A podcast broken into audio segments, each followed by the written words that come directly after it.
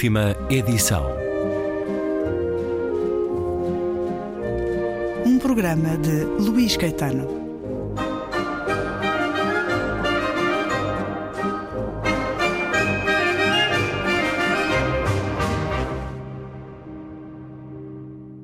Quando chegaram ao hotel, após passarem diante do gato de bronze de Fernando Botero, Raul disse ao pai: Convidas-me para um copo no terraço? Era uma noite limpa de sábado. Uma brisa fazia tremer as chamas das velas nos seus vidros e complicava a vida a quem tentasse acender um cigarro. E teriam sido visíveis no céu as estrelas se o fulgor da cidade o tivesse permitido. Instalaram-se de frente para os telhados sombrios a cinco cadeiras do lugar daquele balcão onde Sérgio, três noites antes, vira Montjuic com olhos novos e começara a pensar no pai, nas suas histórias da guerra civil, na sua vida de exilado adolescente. Com a idade de Raul, já Fausto Cabrera partira em fuga do seu país e passara fome na República Dominicana. Com a idade de Raul, Sérgio estava a viver em Pequim a sua vida paradoxal de guarda vermelho e de estrangeiro privilegiado e preparava-se para realizar o curso militar do Partido Comunista. Que fizera Raul? Ir à escola, como os outros miúdos, viver uns anos com o pai na Colômbia, ter uma adolescência corriqueira e espanhola que o trouxera até ali, a uma pacífica esplanada de uma cidade em paz, para pedir uma cerveja a São Miguel nos alvores da sua vida adulta. Talvez isso, a oferta da normalidade, fosse melhor do que deixar-lhe uma fortuna. Era nisso que Sérgio estava a pensar quando Raul lhe perguntou porque é que não tinha ido ao enterro. Foi uma cremação, disse Sérgio. E é um certo do romance Olhar para Trás, de Juan Gabriel Vasquez, a tradução de Vasco Gato e a edição Alfaguara. Bem-vindo uma vez mais à Antena 2, Juan Gabriel Vasquez. Muito obrigado. Muchas gracias, Luis. Un placer estar aquí en Óvidos y un placer estar uh, contigo hablando nuevamente, por supuesto. Conversámos pela última vez por Zoom, o que é uma vantagem em termos de pandemia, as plataformas digitais, mas há outro sabor neste cara a cara. Sim. Conversámos sobre o seu singular, extraordinário livro Viagens com o Mapa em Branco, editado pela imprensa nacional. Atravessámos vários destes textos, vários destes ensaios que foi escrevendo ao longo dos anos. Num deles, intitulado A Fictícia Arte da Ficção, escreve, citando Conrad, Joseph Conrad, um dos homens que o formaram enquanto leitor, o Sr. Harry James defende que para o romancista o único grau adequado é o de historiador. Escreve Joseph Conrad. Creio que a reivindicação não pode ser impugnada e que tal posição é inatacável. E em seguida continua: a ficção é história, história humana, ou não é nada? Sim. Joseph Conrad sobre a profissão de historiador, do escritor. Eu estou a falar com alguém que conta histórias ou que escreve sobre a história, Juan Gabriel Vasquez. Me, me gusta mucho que hayas escogido justamente ese, ese fragmento de, de los ensayos y esa, esas líneas de Joseph Conrad, porque para mí tiene una relación directa con la novela que, que presento ahora, con Volver la vista atrás, que es un libro sobre hechos reales. Es un libro sobre la vida real de una persona que yo conozco, que es mi amigo Sergio Cabrera, y que me contó a lo largo de muchos años las anécdotas que conformaban la historia de su vida. ¿Por qué escribo una novela? Porque la novela es una historia emocional de esa vida. No es la historia de los acontecimientos, no es la historia de los datos, no es la historia de todo aquello que puede contar eh, la historiografía, es la historia de lo invisible, es la historia de, las, de, lo, de lo privado, de lo íntimo, es la historia de las conciencias, las emociones, la moralidad de los personajes. Y en ese sentido el novelista que yo intento ser en este libro responde muy directamente a la frase de Conrad. E ese novelista es un historiador, pero es un historiador que trata de contar lo que la historia no cuenta. É um historiador com a imaginação também. Sim. Sérgio Cabrera, um importante realizador uh, colombiano. Aqui conhecemos também muito da vida do pai dele, Fausto Cabrera, que lia muito bem poesia, que fazia programas de rádio com poesia, que se tornou um ator uh, muito popular, introduziu uh, na Colômbia o método Stanislavski. Uh, falamos aqui de quatro gerações, neste certo que li o mais novo, Raul, é um dos filhos de Sérgio Cabrera, mas também ouvimos um pouco da história ainda em tempos da um, Guerra Civil Espanhola do avô de Sérgio Cabrera, sente que todas as vidas podiam dar um romance, como na citação de Ford, Maddox Ford, que tem a receber-nos neste romance, ou nem todas as vidas o são assim? Há vidas muito especiais. A de Sérgio Cabrera é extraordinariamente especial. Sí, por supuesto. Yo creo que sí.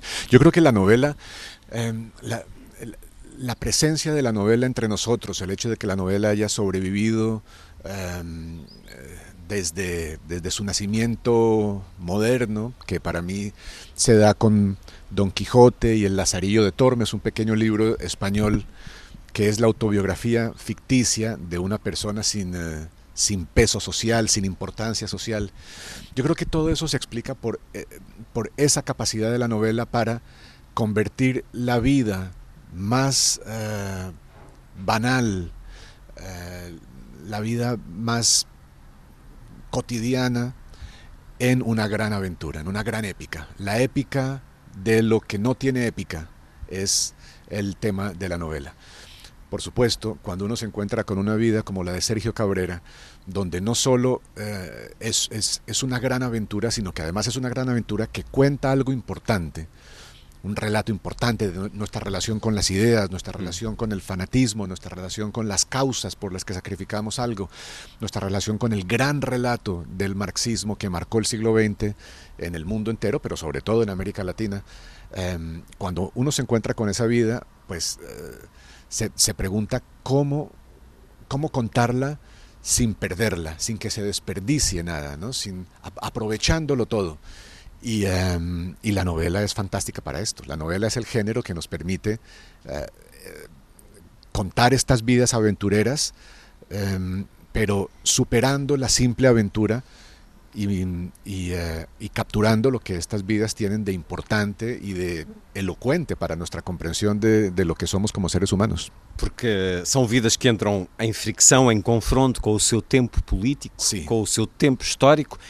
O seu amigo Sérgio Cabrera, que vida extraordinária, tal como já nos falou de outras vidas, de familiares seus, de outros amigos seus, tem muitos mais amigos assim, com vidas tão singulares? Pues eh, eh, espero, espero que estas vidas me sigan llegando. Yo no las he buscado, eh, pero creo que si uno tiene con el mundo la relación que tengo yo, que es una relación de, de de curiosidad, de fascinación por las vidas ajenas, por todo lo que las vidas ajenas ocultan o esconden.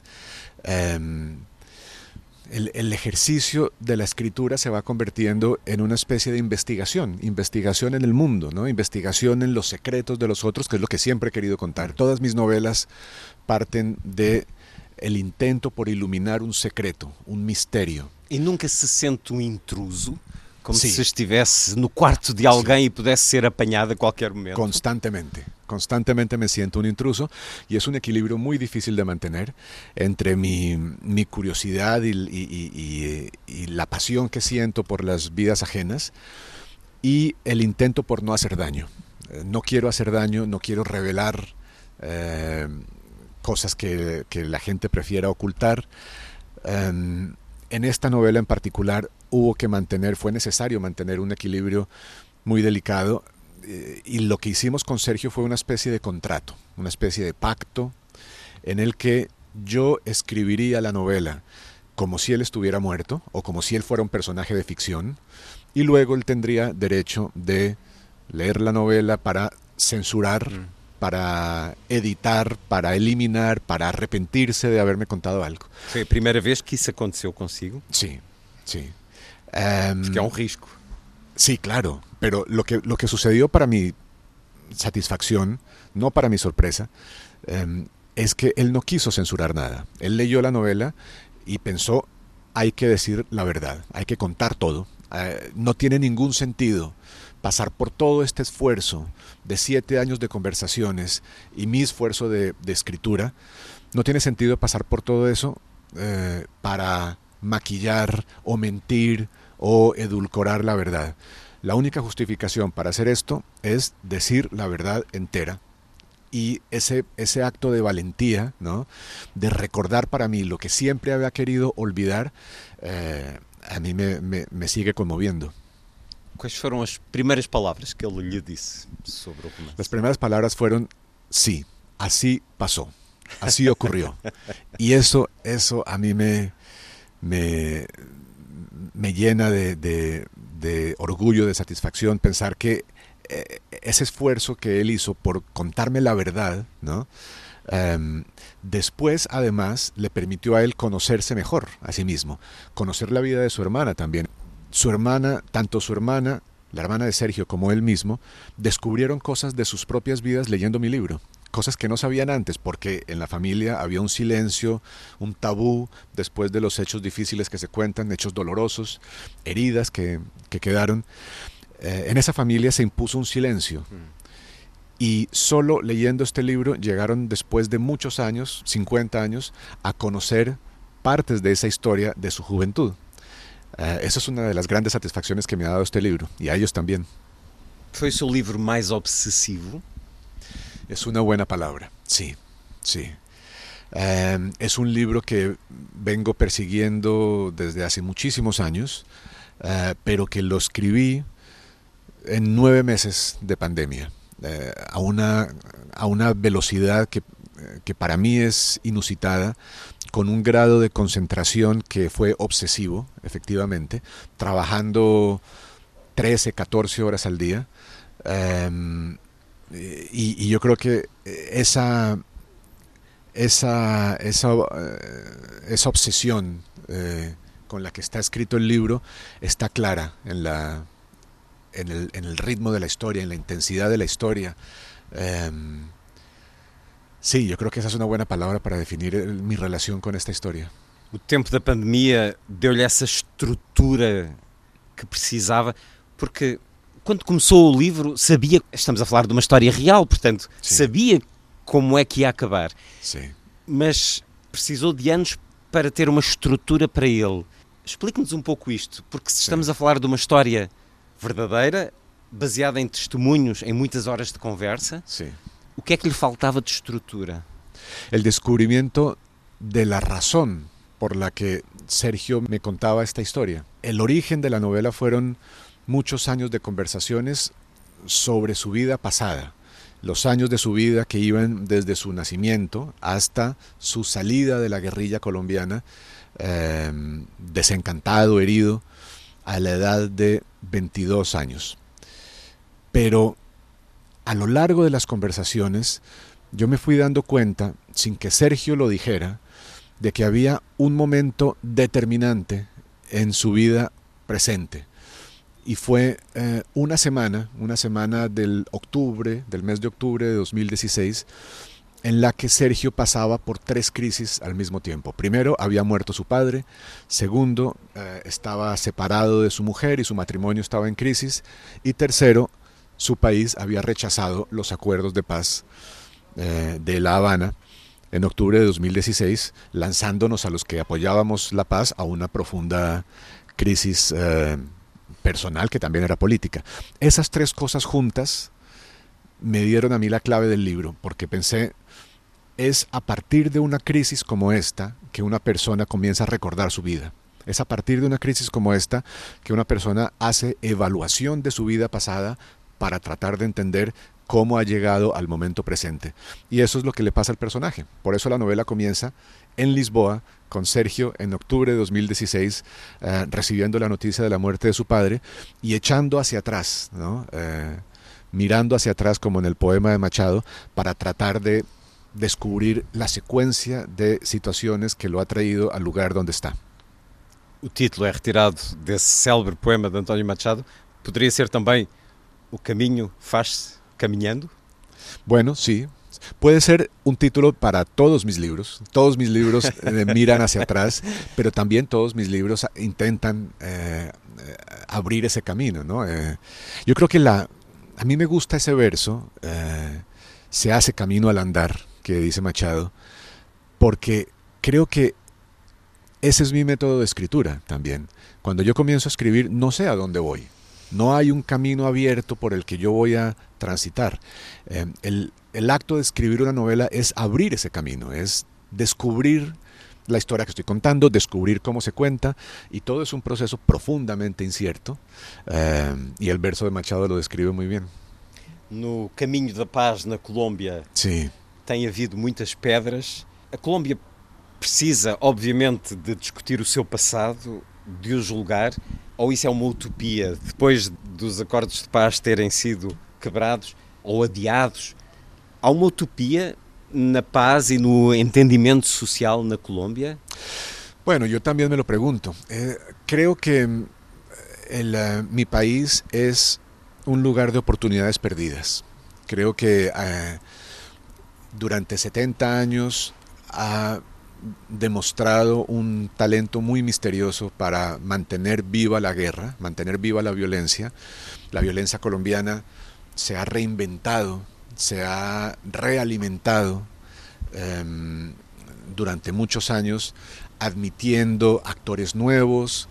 Em, cuando el muro de Berlín cae y los movimientos armados dejan de tener sentido, eh, hacía mucho tiempo que habían dejado de tener sentido, pero em, cuando ese fracaso del comunismo es el diagnóstico definitivo de que estos movimientos no tienen sentido, en Colombia surgen otras violencias que las reemplazan. ¿no? Surge la violencia eh, paramilitar, surge eh, los años de peor violencia del narcotráfico. Hemos tenido una oportunidad extraordinaria para, para cortar con los ciclos de violencia que eran los acuerdos de paz del 2016. Y nuestros políticos han preferido usar esos acuerdos para dividir y enfrentar a los colombianos y no para unirlos alrededor de un proyecto común de país. E creo que lo vamos a pagar, desafortunadamente. A conversa com Juan Gabriel Vasquez, o novo romance Olhar para Trás, com a tradução de Vasco Gato e a edição Alfaguara.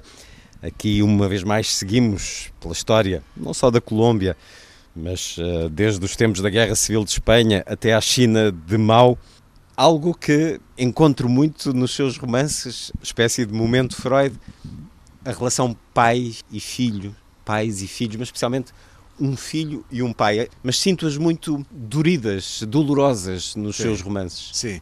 Bueno, yo creo que la relación entre un padre y un hijo es un gran mito siempre, ¿no? Desde desde los griegos y los, y los autores latinos estamos explorando esa relación y eso es, porque es importante para nosotros, es una mm. relación que cuenta cosas importantes. Pero para mí, además, eh, la relación entre un padre y un hijo es un conflicto histórico. Es un conflicto entre dos generaciones, eh, un presente y un pasado, y ahí hay un conflicto histórico que siempre me ha interesado mucho. Cuando yo hablé con Sergio, cuando hablaba en las primeras conversaciones con Sergio, y él me contaba de, em, de su padre, exiliado de la Guerra Civil Española, que había llegado a, Colombia, se había acercado a las ideas eh, de izquierda y los había llevado a toda la familia a la China eh, de Mao y luego había sido responsable eh, de que toda la familia entrara a la guerrilla. Cuando Sergio me contaba estas cosas yo pensaba, estoy hablando con un libro mío. Esto es un libro, esto es un libro de Juan Gabriel Vázquez, porque esa, esos, ese conflicto eh, personal y privado, que es al mismo tiempo un conflicto histórico, es lo que siempre he querido contar.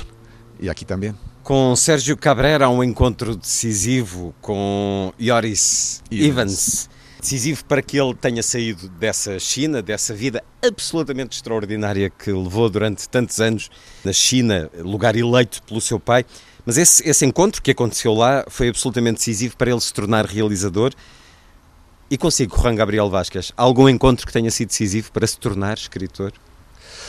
Bueno, es un, fue un proceso largo, fue un proceso largo el de la decisión de, eh, de apartar todo lo demás para tratar de ser escritor. Pero no hay un momento decisivo porque siempre estuvo eso en mi, en mi, en mi manera de entender el mundo, en mi manera de estar en el mundo.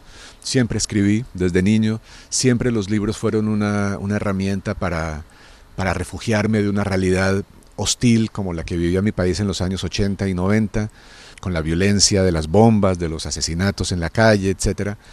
La literatura era un refugio, era una ayuda y era una herramienta para interpretar eh, lo que estaba pasando y era una comunicación también con un lado de nuestra humanidad que para mí eh, no existía en la vida pública de mi país, donde la, vida era barata, se podía asesinar o, contratar un asesino eh, por muy poco dinero.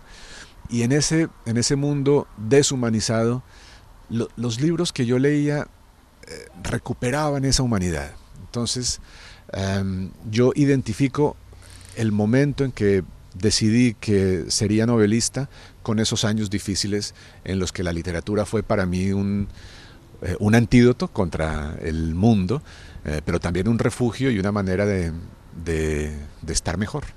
Juan Gabriel Vázquez, que nós começamos a sentir como próximo do nosso país, porque Sim. este livro começa em Lisboa, há Portugal aqui, olhar para trás, novo livro, tradução de Vasco Cata, edição Alfaguara.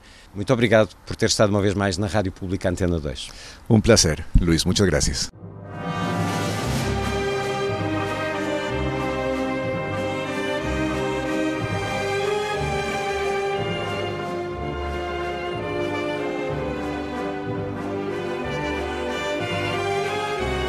Última edição.